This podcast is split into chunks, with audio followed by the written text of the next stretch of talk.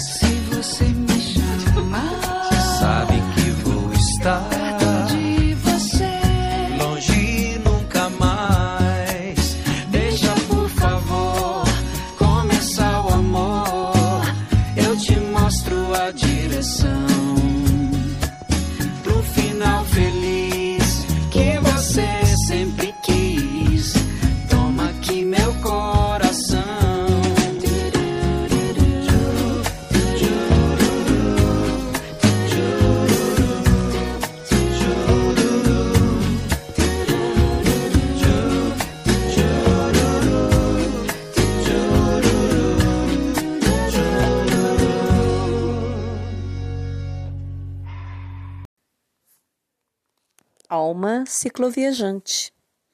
Podcast para você ouvir as histórias das pessoas que abrem suas asas para viajar, viajar longe. Continua com a gente que hoje vai ter história.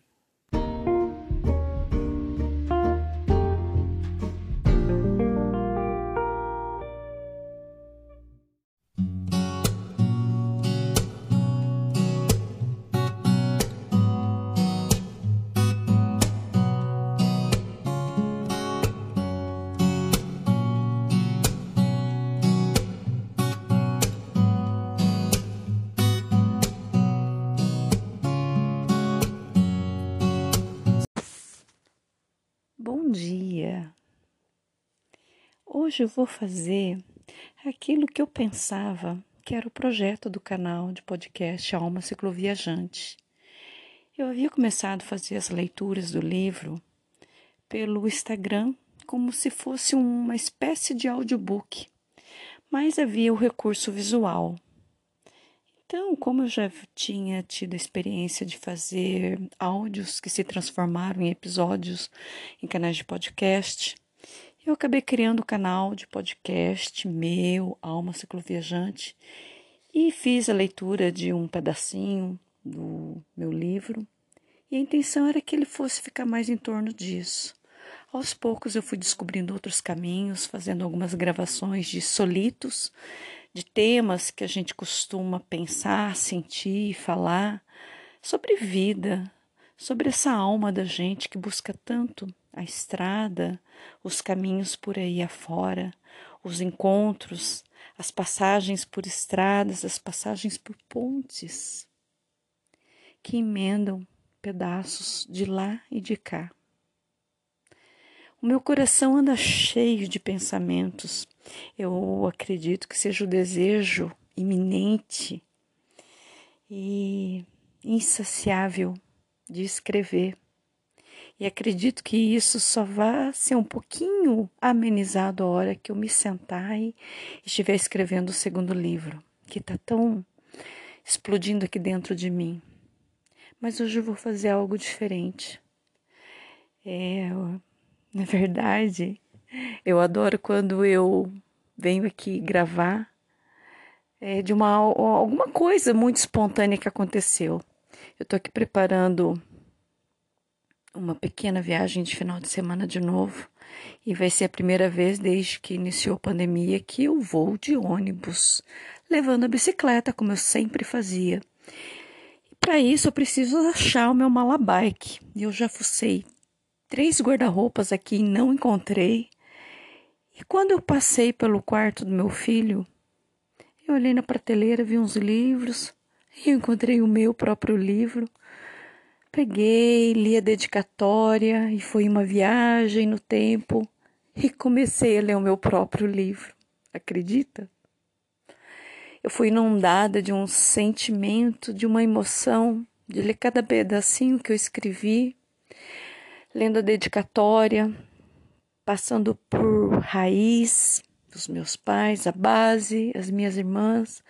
Li o nome da minha irmã que já faleceu esse ano e foi me dando aquele sentimento assim me invadindo. De parece que as páginas vão amarelando e algumas até caindo. E continuei lendo, falando das minhas sementes, dos meus filhos. E toda a dedicatória aí eu virei a página e li a dedicatória complementar, os segredos meus e li o prólogo inteiro. E é para isso que eu vim hoje, para ler essa parte, porque o que eu mais gosto nas palavras, eu apesar de ser uma escritora que parece que não tem fim, eu não posso sentar que eu começo a escrever, eu não posso. É, até essa forma agora de áudio que eu falo, meio brincando, que é a forma preguiçosa do escritor escrever. Mas é uma forma preguiçosa onde eu não estou aqui, não digo nem teclando, né? Porque quem me conhece já sabe que vou deslizando o dedo no teclado do celular. E foi assim que eu escrevi meu livro no celular, pelo teclado swipe. E sempre que me dá vontade de escrever, eu venho para o celular e escrevo tão rápido como o meu pensamento. E agora, com esse recurso de áudio que eu me apaixonei de vir e expor os sentimentos de um momento, para não perder esse momento, eu quis sentar aqui de novo para contar um pouco disso. Na verdade, para ler um pouco disso. E o que que me acontece? Olha só, Suzy Saito lendo Alma Cicloviajante, uma aventura pelo Vale Europeu, lê a dedicatória, a dedicatória e lê o prólogo. E eu me transporto para um cenário totalmente diferente e não diferentemente tão emocionante quanto. Quando eu leio o prólogo e eu sei bem do que, que eu estou falando, daquela cena na casinha marrom, eu vou me transportando para outras cenas da minha vida e as palavras me enchem de sentimentos, querendo me dizer outras coisas além. E é essa a mágica das palavras, da escrita, de você registrar com palavras algo que está tão latente, tão forte na sua alma, no seu coração. E num outro momento da sua vida você lê de novo um livro e sente tão grande quanto, mas em cenas diferentes. E eu, a própria autora, lendo o prólogo, me transportei em momentos diferentes da minha vida, em passagens diferentes. Eu leio frases onde eu vejo coisas que eu quero escrever no segundo livro, de palavras que são tão fortes em mim e eu que fazia anos que não lia o meu próprio livro. Anos, eu estou exagerando, né? O livro foi publicado em dezembro de 2019, mas eu escrevi em janeiro de 2015. Imagina, janeiro de 2015, seis anos e meio. Opa, cinco, seis, seis anos e meio palavras que eu escrevi durante uma viagem, palavras que eu escrevi na hora de costurar as partes dos relatos. E olha só, eu consigo me transportar a outras cenas e contextualizar de outras formas os sentimentos todos que vieram ao longo desse caminho. E quando eu falo de estradas, tempo e vento, engraçadamente, eu fiz um outro episódio onde eu chamei de o tempo, a ponte, o vento, que é algo tão presente hoje na minha vida, as pontes. As pontes que ligam partes que estavam separadas, mas que não eram separadas. E eu tô tão cheia desses sentimentos hoje, já foram sete minutos de introdução do episódio de hoje, que nada mais é do que uma leitura de uma partezinha do meu livro. Então vamos lá. Say I love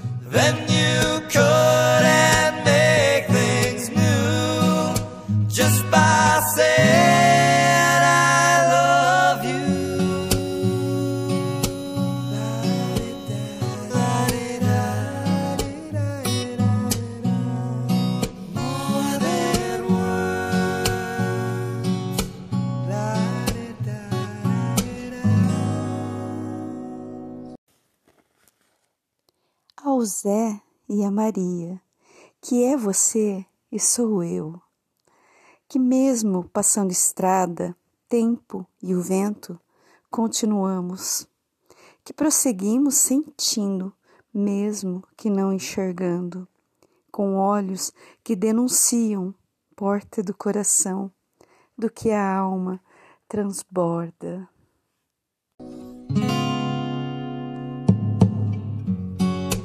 Now that talk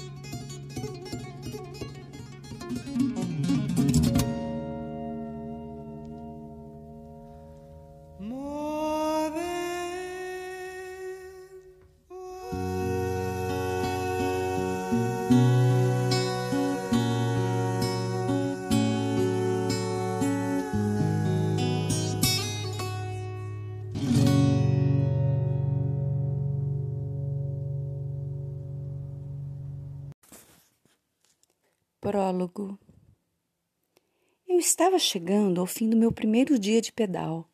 Eu nem sequer imaginava o que encontraria pela frente quando me decidi a ir. Eu tinha apenas uma vaga ideia, a partir do que amigos meus que já haviam feito haviam comentado. Eu não me continha. Um sorrisão rasgava de fora a fora meu rosto. Pensar que algo que parecia ser tão maluco estava ali acontecendo.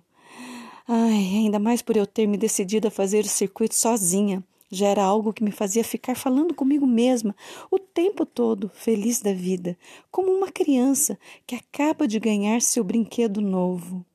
Era tudo tão novo para mim e ao mesmo tempo tão meu, como se o tempo todo eu sempre tivesse feito isso, como se fosse o que lá dentro eu já soubesse que deveria ter feito sempre. O sentimento de felicidade era tão grande que parecia um transbordamento daquelas cenas que você fica rindo à toa, sem parar, e parece que não vai ter mais fim. O primeiro dia pedalando no circuito europeu tinha sido um regalo de paisagens bucólicas que oferecia banho em rios límpidos, junto à sapequice de passar toda a faceira por pontes típicas da região que eu nunca tinha visto, me proporcionando sensações opostas de uma serenidade tamanha, um sossego, um aconchego, ao cruzar e conversar com pessoas locais, a uma euforia de estar realizando algo que até então eu não sabia se seria capaz de fazer. Eu pedalava como se estivesse saltitando de tão feliz. Havia passado por localidades e povoados e também já havia vencido quase que em sua totalidade a tão temida subida de nove quilômetros, onde se encontrava o enigmático e encantador Caminho dos Anjos tinha conseguido ir além do que seria o final do trecho do meu primeiro dia, uma espécie de plano B para que meu segundo dia tivesse uma folga para poder ir até a Cachoeira do Zinco, um adicional ao percurso, pois implicava num desvio de cerca de 8 quilômetros de subida casca grossa e os mesmos 8 quilômetros em descida no retorno ao percurso original. Eu havia feito uma reserva para pouso na cidade de Rodeio, ponto final do trecho deste dia. Mas ao chegar no início da tarde, por volta das 14 horas, à cidade, decidi seguir além, avançando no trecho do segundo dia, arriscando tentar um pouso improvisado na casa de algum morador local, no meio do caminho, de preferência no final desta subida. Eis que já escurecendo, o céu começou a relampejar em meio a nuvens densas e escuras, uns clarões iluminavam tudo, cortando de um lado ao outro o céu. Algumas trovoadas anunciavam que a chuva estava próxima, as típicas tempestades de verão. Eu estava adorando vencer a subida, pedalando sem ter de parar ou descer da bike. Não imaginava que eu fosse realmente vencê-la sem ter de descer para empurrar aquela bicicleta tão pesada com preparo físico que eu consegui nas semanas que antecederam a viagem, nem mesmo juntando todo o meu entusiasmo. Era um peso inédito para mim, que nunca havia carregado alforjes ou qualquer tipo de peso na bike. Tudo era novo e desafiador. E se as relampejadas não tivessem começado, talvez eu fosse tentar prosseguir até ver o final da subida. Então, numa curva para a esquerda, lá pelo quilômetro 8 da subida, logo após eu ter passado numa casa onde eu tinha visto moradores, a bicicleta resvalou numas pedras grandes e tive de apoiar o pé no chão. Estava bastante íngreme aquele trecho e não houve como começar a pedalar de novo. Nem isso fez com que eu me chateasse. Eu estava numa excitação, numa felicidade que nada era capaz de me tirar deste estado. Empurrei a bike por cerca de 50 metros, contornando esta curva. O tempo estava realmente fechando, bem incisivo, como se me dizendo: Chega, né? Avistei uma entrada para uma casa margeada por hortênsias, um curto caminho plano, fazendo uma pequena curva, como se escondendo ao fundo uma casinha de madeira marrom. Entrei por ela. A casa marrom de porta e janelas brancas dispunha generosamente uma varanda em torno de toda a sua frente numa das laterais. Na frente havia duas cadeiras espreguiçadeiras com tecido floral, e na lateral uma mesa e cadeira branca de plástico e um pequeno sofá de dois lugares de couro sintético. Cheguei mais perto e arrisquei. Ó de casa! Repeti mais algumas vezes. Rodeei, fui para o fundo da casa, onde havia mais uma porta, provavelmente da cozinha para o quintal. Um tanque junto ao beiral do telhado, um barracão ao fundo. Andei um pouco por ali. Vi-se flores bem cuidadas, horta, um balanço de corda dependurado num galho alto de uma árvore, mas viva alma nenhuma. Dei uma pequena volta pelo quintal. Na verdade, precisava de um banheiro. Como não havia nenhum aberto do lado de fora, resgatei minhas origens de boa mateira e fiz conforme manda o figurino do mato. Retornei para perto do tanque e resolvi ir usando aquela torneira tão convidativa. Se chegasse alguém, logicamente, me desculparia pela invasão e pediria abrigo. Por fim, pelo adiantado da hora, deduzi que não chegaria mais ninguém. Era noite de domingo e, se fosse para ter alguém na casa, o mais provável é que já tivesse ido embora. Eva, embora estivesse realmente invadindo a propriedade, ainda que somente em sua área externa, perdi totalmente a cerimônia e me apossei do espaço. Retirei do alforge meu, meu necessaire com kit banho, a toalha, a roupa para troca, minha crocs, ali mesmo no tanque, meu primeiro banho de viagem, banho de princesa, com direito a shampoo e condicionador e cremes hidratantes. Quem costuma fazer pedais ou participar de corridas de aventura, onde é preciso trocar de roupa para tirar a roupa molhada e pôr uma troca seca, aprende alguns artifícios básicos e eficientes de tomar banho de top e shorts e trocar de roupa sem necessariamente ficar nua. Como sei que muita gente não vai entender, já vou explicando. Você toma banho com o mínimo de roupa, ou seja, o top e o short de baixo, que mais parece com uma cueca feminina. Seca-se, e coloca um top seco por baixo do outro úmido e retira rapidamente o de cima. Para a parte de baixo, qualquer um que já tenha se trocado enrolado numa toalha sabe fazê-lo. E assim, banho tomado e roupa trocada, mais feliz ainda do que já estava, levei a bike com os meus alforjes para a varanda. Era inacreditável. Tudo, tudo estava dando certo. Ou será que eram os meus olhos que viam tudo dando certo, mesmo quando poderiam ver apenas tropeços? Para mim, não poderia haver dia mais perfeito. Eu não estava chegando ao fim do meu primeiro dia de pedal numa pousada, nem tampouco no modesto hotel. Eu estava ali após um banho de tanque, junto da minha bike, numa varanda coberta, porém sem paredes, protegida do sereno da noite e da chuva, e justamente a falta de paredes trazia maior encanto àquela noite. Ai, da varanda, eu avistava todo ao redor os proprietários daquela casa mantinham caprichosamente bem cuidado em torno dela, ornamentado com flores. Não eram apenas as hortênsias margeando a entrada da casa. Tudo em volta estava florido e por todo lado aquela mata, aquele silêncio que só era interrompido pelo seu próprio barulho, no som do vento resvalando nas árvores ou de pequenos bichos. Eu não teria uma cama para me deitar e dormir, mas eu tinha um pequeno sofá que, emendada à cadeira, dava o espaço exato para eu me acomodar e esticar as minhas pernas. Estava abrigada da chuva, do frio, estava cercada do principal, a natureza me presenteando com o que havia de melhor da região. Ai, definitivamente, por nenhum segundo sequer tive qualquer sentimento de algo ter dado errado. Estava plenamente feliz.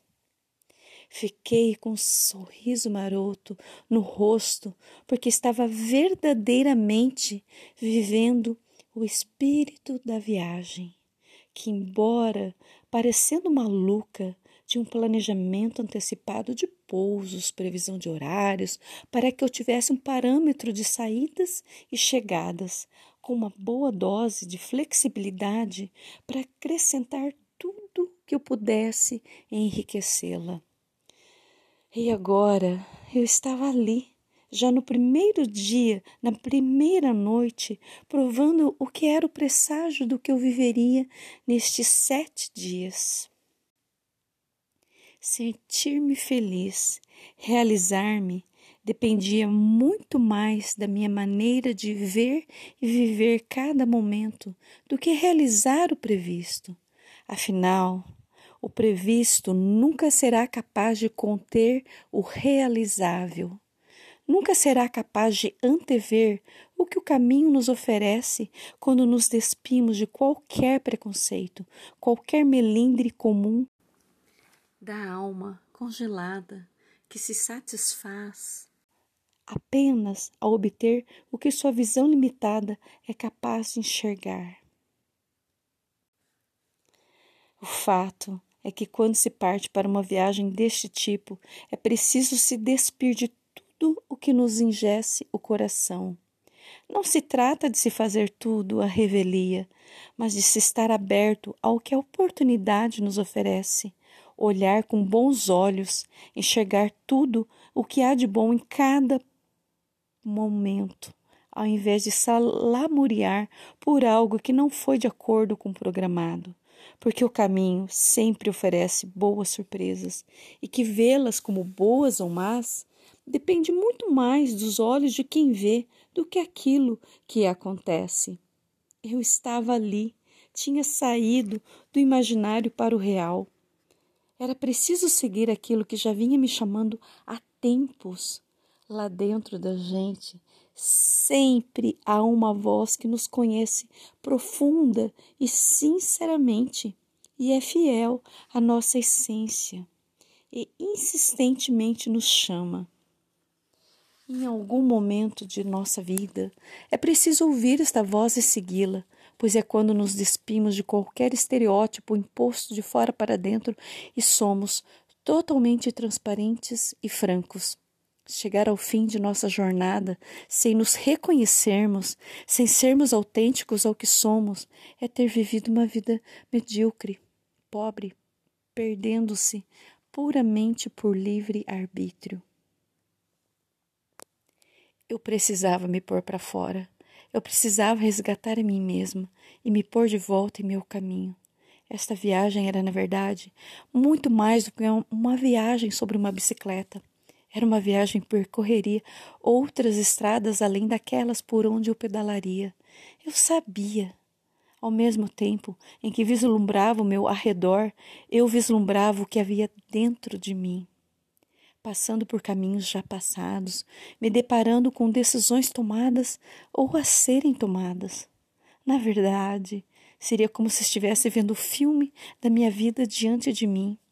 Uma viagem solitária sempre permite isso. O silêncio exterior permite que prestemos atenção e escutemos a nós mesmos, algo que nos desacostumamos a fazer pelo simples fato de raramente pararmos e silenciarmos. Mais do que apenas viajar, eu havia decidido que escreveria a história da viagem para poder contá-la aos outros. De alguma forma, quando você compartilha a realização de sonhos no formato de aventuras que parecem ser irrealizáveis para alguns, você confirma que é possível fazer sim. Então, os sonhos realizados realmente passam a ter significado, pois ao invés de serem engolidos pelo esquecimento, ao serem contados, multiplicam-se. Dar a ela a forma de livro foi a faísca que me faltava para fazer esta viagem, pois quando uma história ganha asas nas palavras escritas, ultrapassa barreiras no espaço e no tempo, voa longe e abre as portas para outros irem também.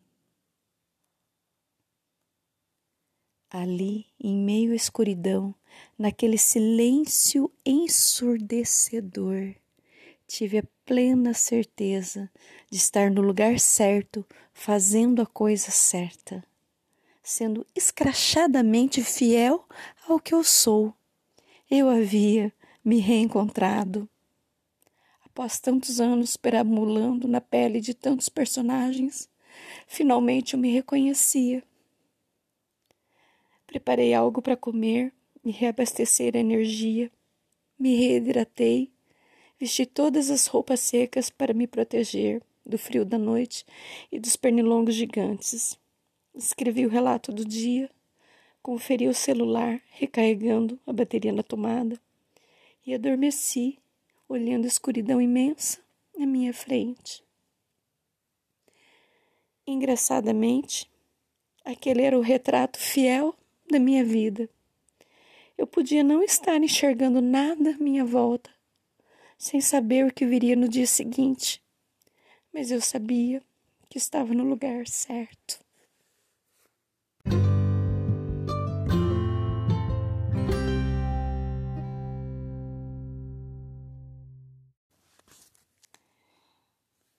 Vou repetir.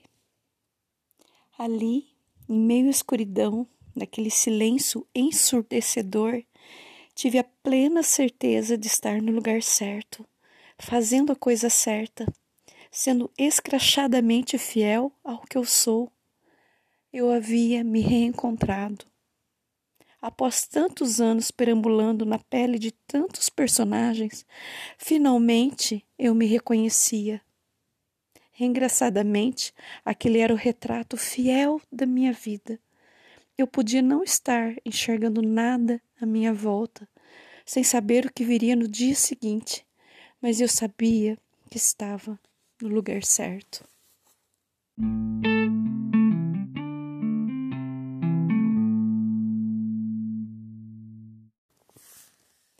E olha aí, quem já conhece os meus podcasts, já me conhece um pouco por áudio, já viu que eu dei uma embasquetada ali no final nesse parágrafo que eu fiz questão de reler agora para finalizar esse episódio. E já sacou no ar que eu já me embarguei a voz aqui porque eu consegui me emocionar com meu próprio livro. Cara, pode um negócio desse? E eu não tento realmente fazer corte, editar e tirar e esconder e vou falar por quê. Se eu consigo fazer pular de dentro de mim sentimentos mais lendo alguma coisa que eu mesma escrevi, isso está me tocando muito fundo. Hoje, seis anos após eu ter escrito isso, é porque o negócio não tem fim, né?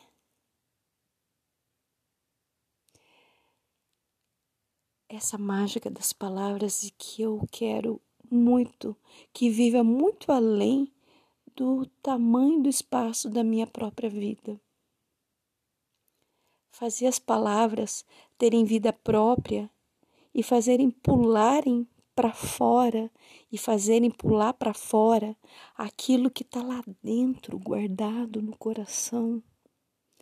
Não tem prazer maior para um escritor não tem valor maior para uma pessoa que ainda tem o coração pulsando. Eu vou confessar para vocês. Esse tempo que eu estou passando hoje, depois desse trilhar, depois dessa primeira viagem em janeiro de 2015, depois de ter escrito esse mesmo relato que eu li para vocês agora, sentada nessa nesse sofazinho de couro sintético de dois lugares na varanda, porque esse trecho foi escrito nessa varanda. E depois, ler hoje, em setembro de 2021, seis anos e alguns meses depois, e o meu coração se encher de uma coisa que parece uma lava de vulcão que vem para fora e não tem jeito de conter. Ai, eu vou confessar para vocês. O coração é tão cheio de coisas e besta é aquele que tenta botar a mão em cima da cratera e segurar. Besta. E bobo e tolo é aquele que tenta envolver o seu próprio coração com as mãos e segurar e falar: não, não vem para fora, não. Com certeza, este é um dos episódios onde eu tô mais emocionada hum, com as palavras e com as coisas que elas são capazes de fazer. E vou dizer mais, eu tô aqui de cara porque são palavras que eu mesma escrevi e que em um outro momento fazem despertar mais coisas além, me fazem ter a certeza de que isso não tem fim. As palavras não têm fim, elas expressam um sentimento e um momento e depois lidas, depois elas fazem pular para fora mais sentimentos que estão lá dentro e tantas vezes são abafados, são contidos pelas mãos, mas o tempo constrói pontes.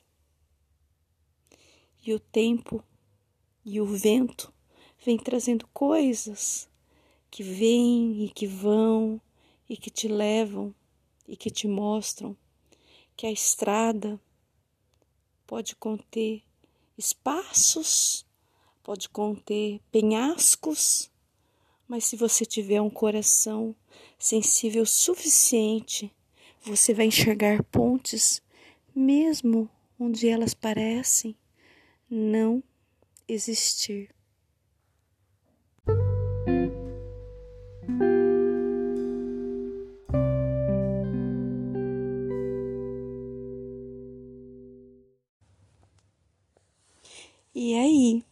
Gostou? Essa frase que eu tenho usado, eu acredito que em todos os episódios, ou na grande maioria deles, hoje tem um tom bastante diferente. Além de eu estar com uma rouquidão meio crônica, eu tô ainda com a voz bem basquetada, bem embargada aqui, porque, cara, eu enchi meu coração de muita emoção agora. Sabe por quê?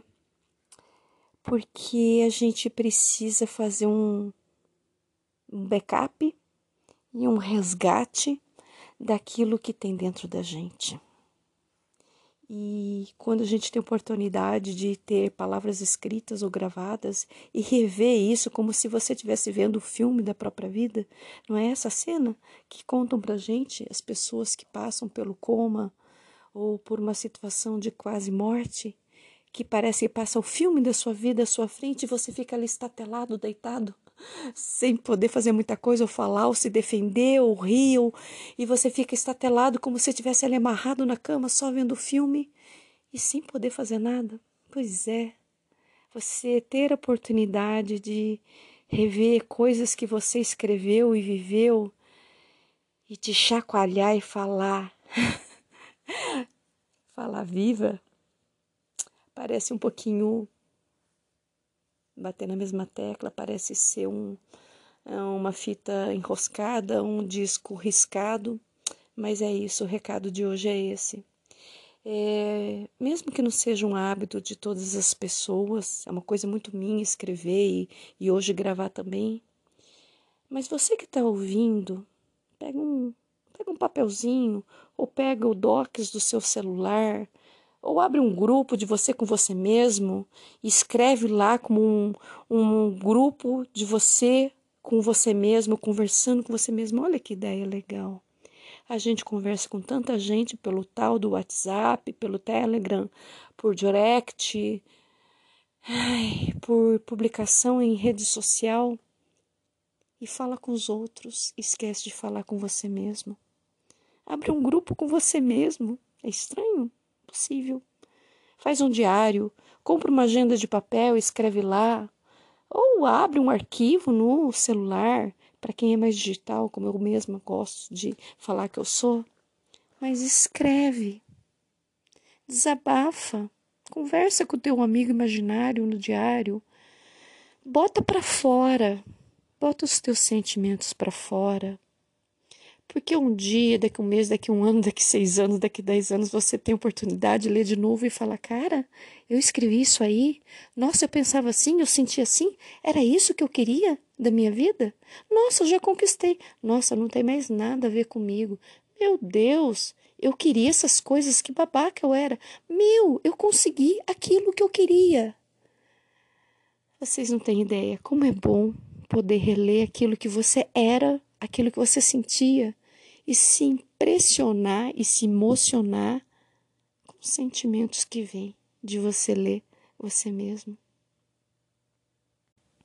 E hoje o episódio vai terminar assim, te convidando para você mesmo ser o seu podcaster, ser o seu writer, ser o seu escritor de você mesmo, para você registrar partes da sua vida, momentos importantes, momentos de alegria, de tristeza, de raiva.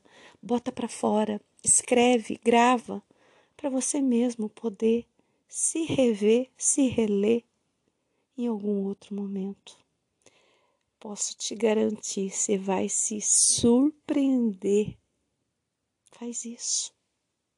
Bom dia, boa vida, boa viagem e boa leitura de você mesmo em algum momento lá na frente.